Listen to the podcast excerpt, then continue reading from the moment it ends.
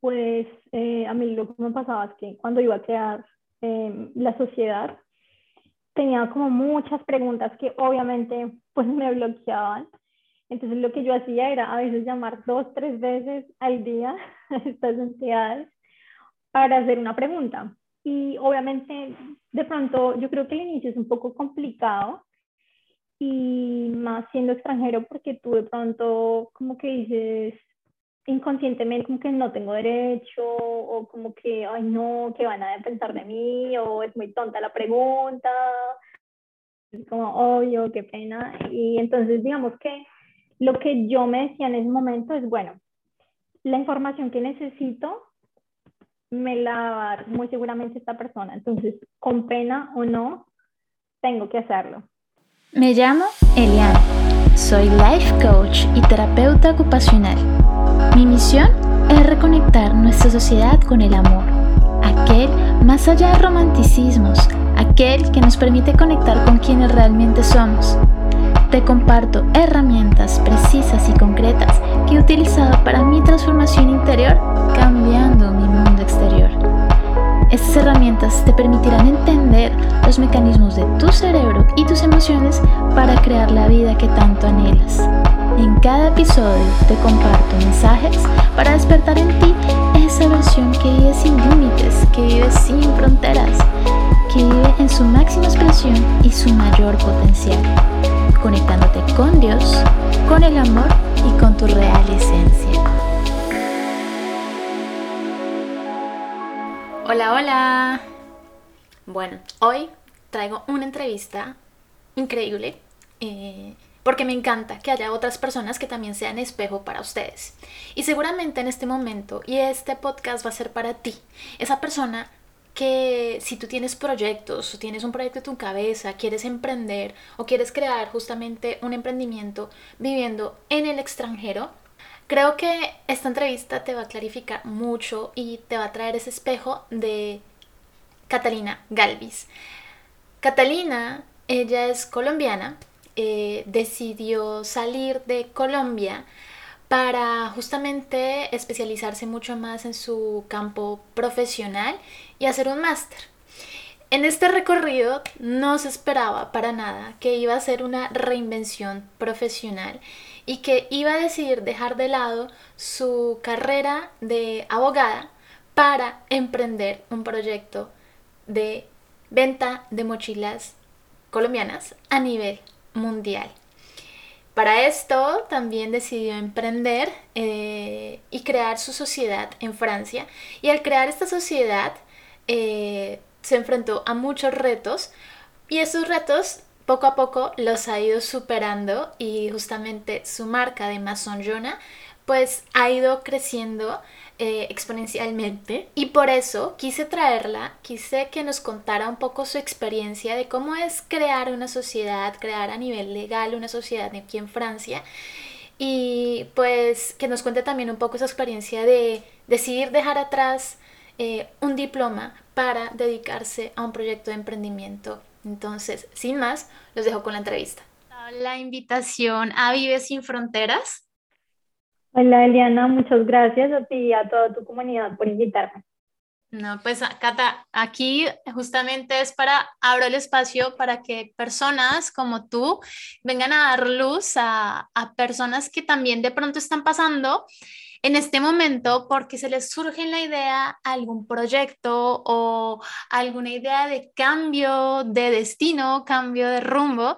Y pues por eso también quise invitar a Catalina a Vive sin Fronteras porque Catalina tiene una historia de reinvención en Francia, viviendo en Francia, viviendo en París, y hoy en día se encuentra emprendiendo y por eso también vamos a hablar un poquito de sus emprendimientos. Y, pues nada, por eso quise invitarla a Vive Sin Fronteras a que nos diera un poco de luz a esta comunidad. Muchas gracias, Cata, y bienvenida al podcast. Muchas gracias, Eliana Mente. Y qué bueno que abras estos espacios en los que se pueda compartir información, ¿no? Em, a veces, no sé, estás como en una transición, estás en un cambio y de pronto quisieras como tener ayuda de otras personas que ya han pasado por lo mismo, que ya de pronto tienen otras herramientas, entonces qué bueno que las personas que de alguna manera pues ya hemos em, como recorrido un poco este camino podamos compartir lo que sabemos con aquellos que lo necesitan. exactamente. Y es muy cierto que cuando estás en estos procesos como de cambio, te puedes llegar a encontrar muy solo, incluso pues en, estamos en un contexto también cuando vives en el extranjero, ¿no? Le preguntas a tu familia, pero por el celular, etcétera, y estás literalmente solo para tomar una decisión muy importante, ¿no? Sí, sí, y de pronto a veces tu familia no, no es suficiente en el sentido de que, bueno, si ellos están en tu país de origen, eh, de pronto la información que ellos tienen no se adapta al lugar en el que estás, ¿no? Por ejemplo, si estás comenzando un, emprendimiento, de pronto las reglas que, que rigen ese emprendimiento no son las mismas que en tu país, o de pronto no tienes las personas, eh, los contactos necesarios, entonces, pues obviamente la ayuda de tus amigos eh, o de tu familia que está en, en, tu país de origen no es suficiente. Y pues ahí es cuando tú te dices, bueno, tengo que buscar otras puertas, tengo que intentar contactar con gente en el lugar en el que estoy, porque seguramente son ellos los que te van a dar eh, la información como más, más precisa para, para lo que tú quieres, para tu proyecto. Exactamente, exactamente. Y bueno, Cata, justamente vamos a entrar en materia. Catalina Galvis, ¿tú qué profesión tienes? A eh, estaba hablando en francés. Pasa, es normal. ¿eh? yo soy abogada, Esto, estudié en Colombia, hice una maestría en Colombia en Derecho Privado y me vine a Francia para continuar con mis estudios, eh, para hacer aquí una maestría en Derecho Internacional de Negocios, eh, que pues eh, terminé. Luego decidí de cambiar de rumbo, entonces, bueno, quería como explorar unas vías un poco más, más creativas, mi lado como más, más creativo, más artístico, que siempre tuve, pero digamos que en el momento en el que quise escoger una carrera me dije, bueno, eso es más como para hobby, ¿sabes?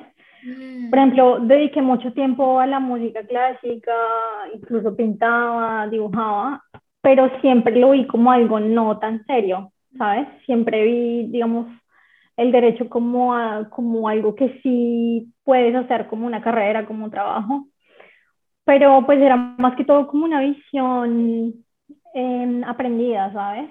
Y me parece que de pronto en muchos países de América Latina todavía hay como esta idea de que, bueno, sí, no sé, si haces una carrera de contabilidad o derecho, si eres abogado, si eres profesor, es como lo, lo que está bien visto y otras carreras como más artísticas, como más relacionadas con, no sé, con el cine, la música, la pintura, incluso el emprendimiento no son tan bien vistas. Entonces yo creo que el hecho de venir a Francia eh, también me abrió mucho la visión, o sea, conectar con mi lado artístico y también me mostró como otras vías, ¿sabes? O sea, como que me di cuenta de que había más que eso, más que lo que creía que había. Y porque, mira, yo creo, yo creo eh, que muchos que venimos justamente como Francia, eh, y tú eres otra confirmación, muchos de los que venimos a Francia, no sé, como que siento que hay como una, un artista frustrado en cada uno de nosotros. Por alguna razón resultamos en este país donde el arte, la fotografía, la pintura es como lo más, ¿no? Y yo siempre he pensado eso, como, estoy segura que las personas que venimos acá, ya sea con profesiones estables, entre comillas, eh, hay algo que llama a este país y que y por alguna razón estamos por acá, ¿no? Y bueno, y cuéntame, y entonces, bueno, entonces estás de derecho, ¿no? Viniste a hacer el máster, saliste de, de tu máster ya de Derecho Internacional, ¿no?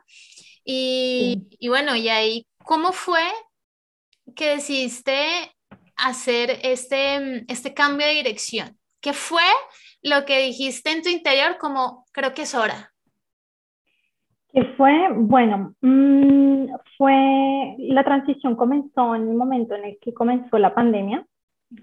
Entonces yo en ese momento ya había, ya, había terminado la universidad y dije, bueno, ahora qué voy a hacer. Ahora voy a buscar un trabajo. Entonces comencé a hacerlo, pero me di cuenta de que no estaba tan motivada, ¿sabes? Em, era más como que sabía que tenía que hacerlo, pero no entraba como esa, esa emoción y como esa felicidad de decirme, ah, tengo que encontrar un empleo y va a ser algo que me va a gustar. Entonces comencé a cuestionarme muchas cosas. Comencé a procrastinar un poco, entonces comencé a preguntarme, bueno, ¿por qué está sucediendo esto? ¿Cuál, es, cuál, es, cuál, es, ¿Cuál es la causa eh, de esto? ¿Por qué no encuentro como esta motivación? Pero ya habías conseguido un trabajo. No, lo estaba haciendo. en el proceso. No estaba, exacto. Estaba en el proceso, pero no me sentía tan motivada para hacerlo. Luego, la, eh, o sea, ya había comenzado un poco la pandemia. Luego, la pandemia, pues, tomó otra, otra amplitud. Ya, ya se volvió, pues, súper grave. Ya nos confinaron acá, eh, no podíamos salir. Y pues estaba como todo, como todo este tema que, que nos trajo la pandemia de, de, conectar con nuestra familia, de conectar como con nuestros valores, de volver al hogar, de, de preguntarnos qué es como lo valioso, eh, lo, que, lo que de verdad es valioso en, en, la vida, o sea, el hecho de que la vida es un instante y a veces simplemente tenemos que decirnos, o sea, es, no es como muy inteligente vivir una vida en la que haces algo que no llena al 100%, ¿sí?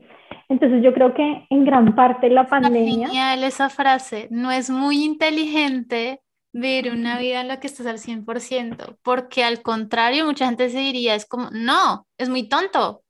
O sea, ah, lógicamente no, no, porque lo lógico es encontrar algo seguro y estable, ¿no?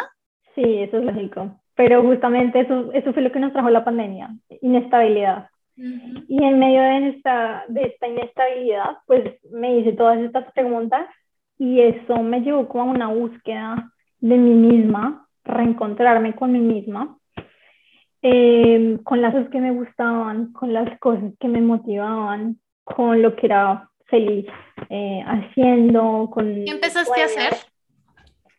¿Qué empecé a hacer? Esto, comencé a buscar información em, de ayuda psicológica y también de astrología. Mm conocí la astrología y me fui también como por el lado espiritual, como por el lado de, de, crecimiento personal también, porque bueno, no es nada fácil, digamos, aceptar eh, el hecho de que estás viviendo estos cambios, el hecho de que mm, de pronto tomaste unas decisiones y ahora tu vida cambia y ahora tienes otras cosas. No, no es fácil, no es fácil, entonces digamos que intenté como llenarme de herramientas eh, científicas eh, por el lado de la, de la psicología. Busqué mucha información para intentar comprender lo que me estaba pasando, para, para intentar eh, encontrar herramientas, soluciones que, que, me permitieran como sentirme mejor y, y buscar como una salida. ¿Nos pudieras dar una herramienta de esas que te ayudó a ti ¿Cómo? Discúlpame. ¿Nos podrías decir una herramienta de, de, de, esas que encontraste que te ayudó muchísimo a ti? Sí, el hecho de entender que el amor propio es la base, desarrollar el amor propio, por ejemplo. Mm. El amor propio y el amor propio conlleva muchas cosas, por ejemplo, el, el hecho de, de querer conocerte, de querer conocerte de verdad, ¿sabes? Entonces, eso implica el hecho de conectar con tu niño interior, de conectar con las cosas que, que te hacen feliz, em, conectar no como con ese modelo que de pronto tu familia o la sociedad te inculcaron, sino con lo que tú de verdad eres. Eh, yo creo que esa fue la herramienta más, más importante. Para mí es la base de todo, o al menos de mi proceso. Totalmente, en el mío también fue así. Tal cual. Eh, y entonces, bueno, después encontraste esas herramientas y empezaste como a explorarte, ¿no? sí, sí, sí, sí. Todavía sigo haciéndolo.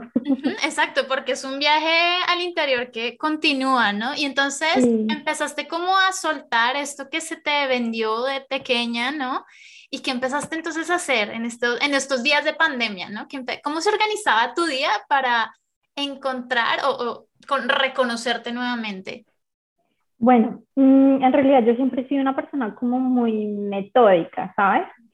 Entonces, digamos que, bueno, yo me sentía mal porque como te decía, no es fácil aceptar una situación como esta, no es fácil decirte, bueno, hice tantos años de carrera, me vine aquí con unas expectativas, mi familia tiene unas expectativas y ahora como que cambio de planes y no estoy tan segura de lo que voy a hacer y de pronto muchas personas me dicen, no, pero estás loca o cómo vas a hacer eso, sí, entonces no, no, digamos que no es fácil enfrentar, mm, enfrentar esa situación. Entonces, lo primero que dije es, bueno, tengo que buscar herramientas que me ayuden a sentirme mejor conmigo misma y herramientas que me ayuden a como encontrar un camino y tengo que organizarme. Entonces tengo que comenzar a buscar lo que sí quiero hacer, lo que sí me motiva, lo que sí me hace feliz y tengo que trazar una ruta para, para ir hacia eso. ¿sí? Voilà, eso es lo que hice. Interesante, mira que tu camino y el mío son muy, muy similares, exactamente. Esa ruta, ese norte, conocerte, amor propio, son las herramientas que te van a llevar a ese lugar, a esa ocupación y a ese, a ese lugar que te sientes realmente motivada, ¿no? Entonces, bueno, qué interesante porque nos dijiste, bueno, ya cuáles eran esos miedos justamente que estabas como que tuviste que enfrentar la familia, los amigos, etcétera, a lo lógico, a incluso el no saber qué hacer, al derecho, al también el hecho de soltar todos estos años de, de estudio, ¿no? El hecho de soltar un papel. Eh, sí, un papel. es porque para mí es un papel nada más, simplemente, y, y, atreverte justamente a, a, lanzarte, ¿no? Y bueno, es un es, discúlpame, es un papel, pero al mismo tiempo es algo que va ligado como a, como a lo que creíste que fue un sueño, ¿no? Y como eh, también, digamos, como te decía, las expectativas de, de, tu familia, a tu idea de cómo tú te viste así, de, de, esa manera, siguiendo una vida, siguiendo una carrera. Y entonces es por eso que es, es bastante difícil como de desligarse de todo eso, aunque finalmente, digamos, cuando lo ves como desde un punto de vista más objetivo, te dices, eh, sí, es un papel, es un papel. y que a veces nos, nos identificamos muchísimo con ese, con ese papel, ¿no? Es como si no lo tengo, no soy nadie, y si lo tengo, yo soy todo esto, ¿no? Sí, exacto, como que mm, nuestro valor está en esos roles con los que nos identificamos. Y justamente para mí, digamos que como que ese equilibrio lo encuentras cuando te das cuenta de que tu valor no depende de nada de lo que haces. No depende de tu trabajo, no depende de lo que tienes, no depende de la idea que los otros tienen de ti o de las ideas que tú mismo te, te, creas de, de, ti mismo. Tu valor está ahí porque eres tú y porque existes. No depende de nada más exactamente. Y entonces, nada, te le hiciste lanzar al ruedo con un proyecto, ¿no? sí, sí, sí, sí, sí, sí. ¿Cuál es este proyecto? Ya a Catalina ya había estado en, en Vides Sin Fronteras, ya habíamos hablado, y de hecho ya Catalina había estado con su, con su pareja, con Charles, hablando de, de, su emprendimiento, pero quiero tener la perspectiva de, de, Catalina de, de Mason Jonah, justamente, que me imagino que ese fue el primer proyecto o fue el de astrología. No, ese no fue el primero. El primero fue un proyecto que comenzó con, eh, con la persona con la que estoy en, en pareja, justamente Chao, con quien tengo Mason Jonah. El proyecto era un proyecto inmobiliario. Ah, sí. Eh, Sí, ese era, entonces era como una especie de agencia inmobiliaria en línea, porque justamente los estudios de, de Chas están como muy enfocados en el tema inmobiliario. Eh, y pues a mí es, algo que me gusta, entonces dijimos, bueno, hagamos eso. Sin embargo, no comenzamos justamente por la pandemia, no fue un buen momento estratégicamente, no fue un buen momento, entonces dijimos, bueno, dejamos esto en, en stand-by y miremos otras cosas. Esto, mm, después eh, sí comencé con la idea de, de Jonah y con otro proyecto que voy a lanzar eh, pronto, entonces pronto tendrán como más información.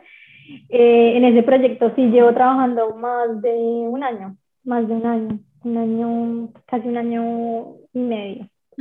Entonces ya, ya pronto lo voy a lanzar y, y esos, son, esos son los proyectos pues ha sido como un trabajo de, de tener, de encontrar varias ideas. Eh, obviamente cuando te vas a lanzar eh, en un emprendimiento, pues hay muchas cosas a ver, por ver, tienes que estudiar el mercado, tienes que mirar cuáles son las herramientas con las que cuentas, si es viable. Entonces, pues obviamente lanzar un proyecto es algo que, que toma mucho tiempo. Y ahí es también cuando hay que aprender a, a desarrollar la paciencia. Interrumpo este episodio para comentarte que si tú sientes que ese trabajo que estás ejerciendo hoy en día puede ser un trabajo de niñera, trabajando en un restaurante, eh, trabajando en una gran empresa, etc. Ese trabajo que estás ejerciendo hoy en día, en el cual tú te sientes frustrada, subvalorada, que no tienes ya la misma motivación o que no te ves haciendo lo mismo durante años o que incluso has logrado establecer como cierta equilibrio eh, material con respecto a cuando llegaste a este, a este nuevo país en el extranjero, pero aún sientes un vacío en tu interior, te sugiero y te voy a dejar un regalito muy especial. Voy a dejarlo en las notas del podcast en donde es un test que está basado también en pruebas psicosociales a nivel de riesgo laboral eh, para identificar si este es el momento de hacer un cambio de trabajo o un cambio a nivel profesional. Te lo recomiendo, te lo dejo en las notas, te va a permitir identificar si ese trabajo te está dejando consecuencias a nivel de desgaste emocional, a nivel físico, etc. Entonces, si esto te interesa y quieres como un poco de guía, saber si a nivel de riesgo eh, psicológico en tu trabajo estás expuesta a esto, a un alto nivel de exposición.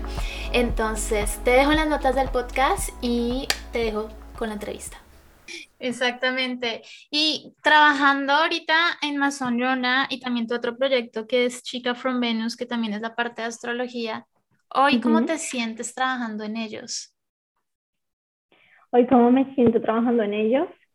Em, bueno, mm, no creo que no había hablado mucho de, de Chica from Venus. Justamente Chica from Venus es eh, un medio eh, de información que tengo en, en, Instagram, en el que hablo de astrología, eh, comparto información de astrología.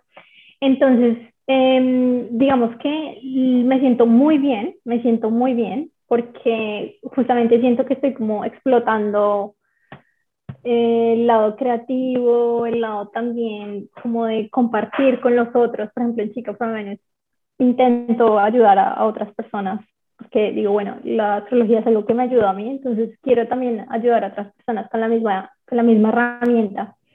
Entonces, es muy satisfactorio el hecho de tener una idea, de desarrollarla y ver que tu idea comienza a dar sus frutos. Es es muy satisfactorio. Yo creo que es como tener un bebé. Literal, sí. sí. yo también digo lo mismo. Es como, es como tener un bebé, ¿no? Y cuando, por ejemplo, en mi caso, Amor sin Fronteras es como cuando salió, fue como mi bebé. Digamos, en primero tienes como diferentes partos. Yo lo siento así, ¿no? Es como, bueno, primero eso, sale, luego empiezas a tener tus productos o tus servicios, el primer servicio es tu segundo bebé, tercer bebé, ¿sabes? Entonces te vas teniendo como una maternidad, ¿no? Sí, sí. Entonces, Cata, bueno, entonces, y decidiste iniciar, bueno, con este proyecto y con Mason Yona, y yo, yo, creo que una de las preguntas que te haría mucha gente que tiene como muchos proyectos en su, ideas de proyectos, etcétera, es, y que puede llegar a ser un bloqueo cuando estás en un nuevo país emprendiendo, justamente lo que hablábamos al inicio, y que puede llegar a bloquearte justamente mentalmente, es toda la parte legal, ¿no? Y por lo mismo, justamente, que por eso también traje a Catalina, porque quiero que ella nos dé un poco de luz de cómo, cómo fue que le hiciste para empezar, por dónde empezar cuando quieres iniciar un emprendimiento. ¿Por dónde empezar? Bueno, yo creo que lo primero por lo que debes empezar es por preguntarte eh, por qué quieres comenzar el proyecto. ¿Sí? ¿Por qué? ¿Cuáles son las razones? ¿Cuáles son las razones? ¿Qué es, lo, ¿Qué es lo que te motiva? ¿Qué es lo que quieres compartir con otros? Eh, ¿Cuál es el producto que puedes hacer y que puede interesarle a mucha gente? Entonces, eso, yo creo que para mí lo más importante es encontrar el por qué. Cuando ya has encontrado el por qué, entonces sí puedes como irte hacia, hacia otras preguntas y es, por ejemplo, ¿qué tengo yo como herramienta, eh, como conocimiento eh, para desarrollar mi proyecto? ¿sí? Entonces, eh, por ejemplo, no sé si, si, vas a abrir una marca, si vas a abrir una marca de ropa, eh, no sé, sabes coser, eh, tienes de pronto contactos de gente que, de personas que te venden la tela o cosas así. Eso, saber con, cuáles son las herramientas con las que cuentas y justamente en paralelo identificar cuáles son las herramientas que te faltan para que tu proyecto sea viable desde el punto de vista financiero, desde el punto de vista de conocimientos, esto de pronto informarte más acerca, acerca del mercado. Entonces, en ese caso podrías acudir a personas que ya, ya están en ese medio y que de pronto te pueden ayudar. De lo que me he dado cuenta es de que, mm, o sea, la información la encuentras muy fácil. O sea, en este momento, gran internet, encuentras tienes, tienes mucho más acceso a la información, ya hay muchos blogs de, de, personas que están abriendo empresas, que tienen las mismas preguntas que tú. Entonces, eh, puedes acudir a ello, también puedes, por ejemplo, acudir em, a las entidades del Estado. Pues eh, a mí lo que me pasaba es que cuando iba a crear em, la sociedad, tenía como muchas preguntas que obviamente pues me bloqueaban entonces lo que yo hacía era a veces llamar dos, tres veces al día a estas entidades para hacer una pregunta. Y obviamente de pronto yo creo que el inicio es un poco complicado y más siendo extranjero porque tú de pronto como que dices inconscientemente como que no tengo derecho o como que, ay no, ¿qué van a pensar de mí? O es muy tonta la pregunta, es como obvio, qué pena. Y entonces digamos que lo que yo me decía en ese momento es, bueno, la información que necesito me la va a dar muy seguramente esta persona. Entonces, con pena o no, tengo que hacerlo. ¿sí? Digamos que yo necesito estar del otro lado de la pena, el miedo. Entonces yo decía, bueno, lo, lo voy a hacer y, y, no, no voy a pensar como en todas esas ideas que vienen así por los lados, como de, ay, qué pena, qué van a pensar de ti. Y una vez ya lo haces una o dos veces, ya después, ya después como que esos bloqueos se van, entonces ya, ya todo es más fácil. ¿A qué entidades acudiste para que te hicieran como esa asesoría o esa guía, que te dieran la información que necesitabas? Em, lo hice con la Cámara de Comercio de París, porque la, la sociedad, que, o sea, yo elegí una sociedad comercial. Entonces, la entidad encargada de regular las sociedades comerciales es la Cámara de Comercio, ¿sí?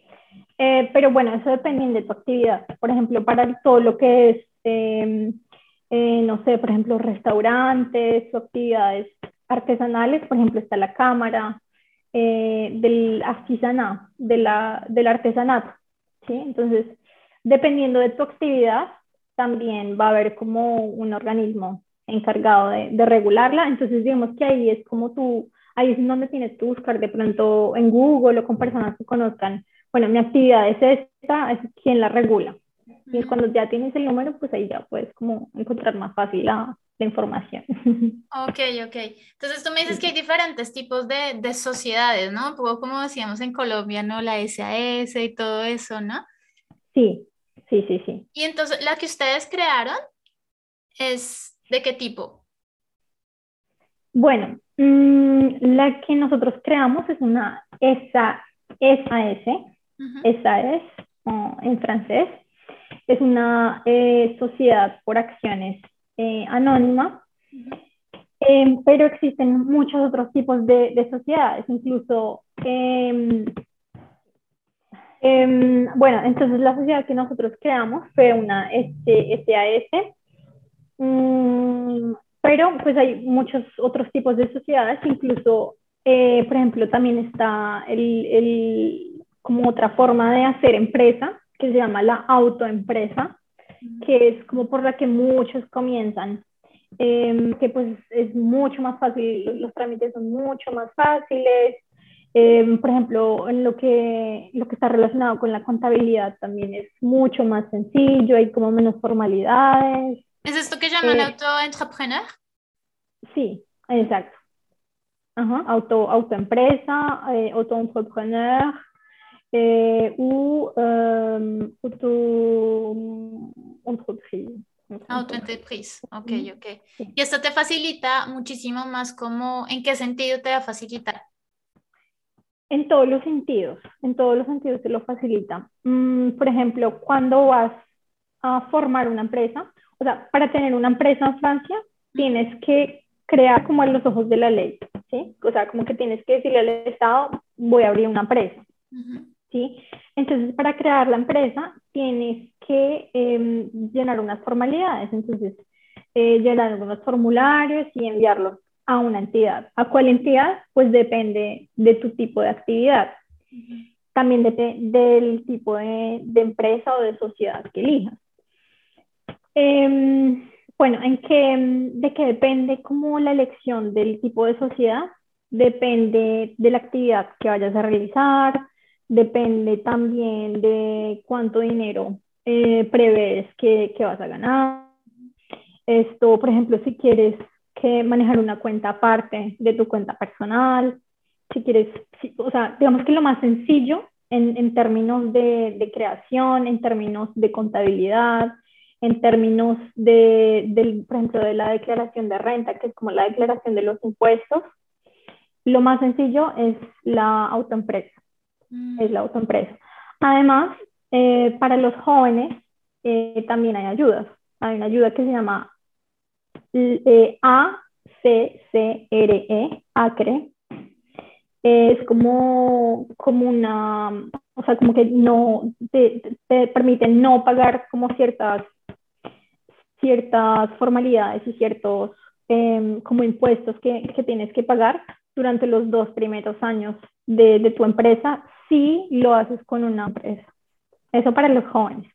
Entonces, también de pronto les recomendaría como informarse en cuanto, en cuanto a eso, en cuanto a las ayudas. Por ejemplo, si están en Francia, acá hay muchas ayudas eh, para todo. Entonces, si van a abrir una empresa y si son jóvenes, muy seguramente pueden pedir esta ayuda y pues bienvenidas las ayudas, ¿no? Ya, totalmente, eso es lo que me encanta de, de Francia, porque justamente yo creo que a muchas personas como que les da Miedo dar el paso es por decir, es algo desconocido, es un mundo totalmente desconocido para mí, ya si el hecho voy a ir a un proyecto, eh, va a ser algo desconocido para mí, además asúmale estas responsabilidades legales, ah, no, mejor no, entonces sí. encuentras cosas así, no, mejor prefiero quedarme en esta crisis y en esto como tú te encontrabas durante la pandemia, que que estás, que no, no, te encontrabas motivada y que sabías que el hecho de irte para ti, en tu caso, lo que, lo que justamente el mensaje tampoco es que todo el mundo vámonos a emprender, ¿no? Porque también está correcto, si tú te sientes bien estando en una empresa, etcétera, también está bien el camino, porque ahora es como que todo el mundo emprendimiento, ¿no? Pero también sí. está correcto, también si tú quieres estar en una empresa, etcétera, está perfecto. Y si quieres de pronto llevar un proyecto al lado, también está correcto. Pero justamente claro. damos como esas herramientas para que te quites esos bloqueos, te des más seguridad y, y de fonds, como decimos en francés, como vamos, dale. Sí, sí. Y otra cosa que yo creo que es importante decirle a toda tu comunidad es que, eh, al menos en mi experiencia, el miedo no se va. ¿Sí? O sea, el miedo. Mm. Cuando, cuando tienes miedo a hacer algo, es muy difícil que ese miedo se quite. Lo que tienes que aprender a hacer es hacer lo que tienes que hacer con miedo y todo. Mm. ¿Sí? Es eso, es saber que el miedo no va a desaparecer. El miedo no va a desaparecer. Y de pronto también otra cosa que podría bloquear mucho a las personas, y me di cuenta de que fue mi caso por mucho tiempo, es que yo quería que todo fuera como perfecto antes de avanzar. ¿Sí? Entonces, digamos, cuando iba a crear mi, mi, sociedad, ya legalmente, cuando le iba a constituir, enviar todos los documentos y esto, eh, como que estuve mucho tiempo eh, reuniendo los documentos, verificando las fechas, verificando que estuviera bien, aquello también, haciendo llamadas por todas partes. Y como que, bueno, eso me retrasó un poco y luego como que me, me senté y dije, bueno, ¿qué está pasando? Y me di cuenta de que yo como que me estaba bloqueando mucho porque justamente quería que todo estuviera perfecto para poder avanzar. Entonces, lo que me dije es que yo misma estaba como, como saboteando y me dije, bueno, si voy a comenzar con una empresa, lo que tengo que saber es que no todo va a estar 100% controlado y no todo va a estar bien y perfecto todo el tiempo. Justamente también de eso se trata, se trata de avanzar, de saber que puedes hacer, de saber que puedes cometer errores y pues de, admitir que en el camino vas, vas, mejorando, en el camino te vas adaptando y en el camino vas, vas aprendiendo y vas corrigiendo. Pero no puedes esperar a que todo esté perfecto para decir lo voy a hacer, porque entonces nunca lo vas a hacer, nunca lo vas a hacer. Las cosas nunca van a estar perfectas y todo sincronizado para que, para que avances. Entonces tienes que avanzar con miedo y todo, y sabiendo que, que en el camino se aprende. exactamente, y bueno, y es justamente es que no hay fracasos, no hay errores, sino simplemente son fracasos aparentes a los cuales aprendes muchísimo más.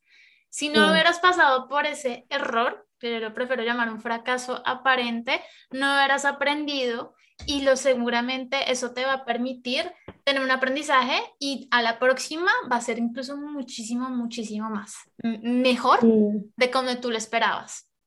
Sí, para mí los fracasos son oportunidades disfrazadas de pérdida. Oportunidades disfrazadas de... De pérdida. De pérdida. Mm, interesante.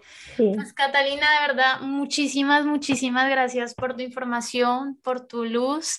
Eh, tú sabes que, que, yo sé que el, el éxito para Amazon Yona y para Chicas from Venus y para ese próximo proyecto que se viene es, es, inevitable, eso, eso es seguro, porque lo estás haciendo desde el corazón y porque te supiste escuchar, no te quedaste sola en tu, en tu esquina de Anton Juan, buscaste ayuda, te ayudaste y cada vez que digamos que sientes que como que hay que tomar una decisión, es como, bueno, a ver, stop, ¿qué está pasando? Y eso, eso es increíble, felicitaciones por eso, de verdad.